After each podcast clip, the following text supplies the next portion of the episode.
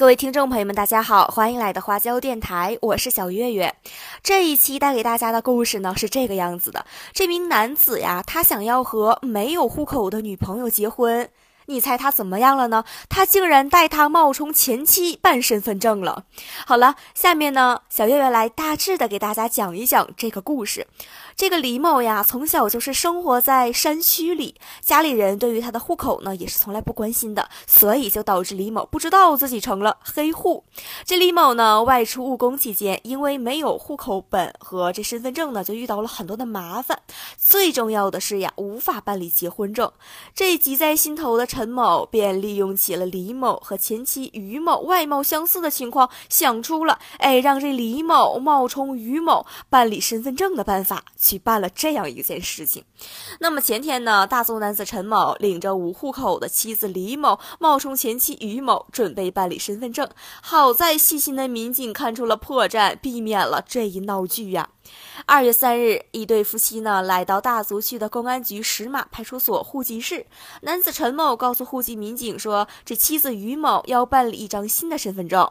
民警细心的发现，这对夫妻行为举止有些异常，两个人的神情很紧张，不与民警对视。妻子呢，于某也极少的说话。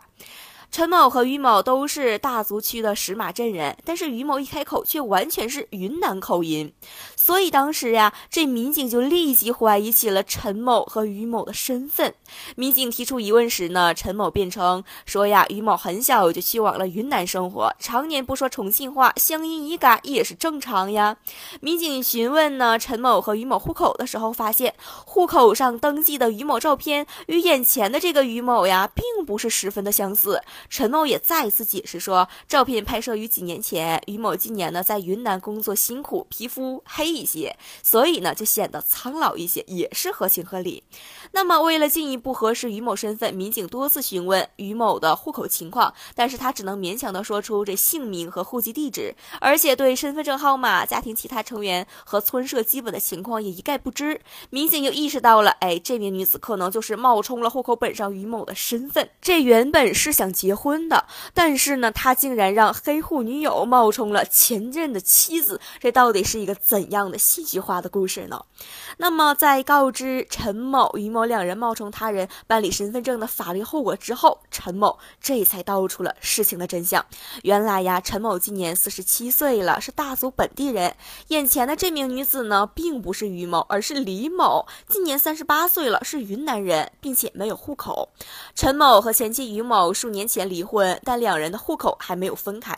前段时间，陈某在云南一偏远山区打工的时候，认识了李某。陈某发现李某呀长得和前妻于某有些像，一来二去，两个人坠入了爱河，很快生活在了一起。李某从此走出山区，跟着陈某呀四处务工。由于李某从小生活在偏远山区，家里人对于他的户口也是从来不关心，加上从来没有用到过户口、身份证等这些证件，最终呢，也就是导致李某不知道自己成了黑户。李某外出务工期间，因为没有户口本和身份证，遇到了很多麻烦，比如说无法住店、无法办理银行卡等，最重要的是无法办理结婚证。急在心头的陈某呢，就利用起了李某和于某外貌相似的情况，想出了让这李某冒充于某办理身份证的办法。后来呢，闹剧终归收场了，民警告诉他们可以回镇补办了户口。了解整个情况后呀，民警针对了这一闹剧，给他们罗列了各种未来可能出现的情况。这陈某以后怎么称呼李某呢？前妻于某又用谁的身份呢？用的是于某的身份信息，那么陈某和李某算是结婚还是复婚呢？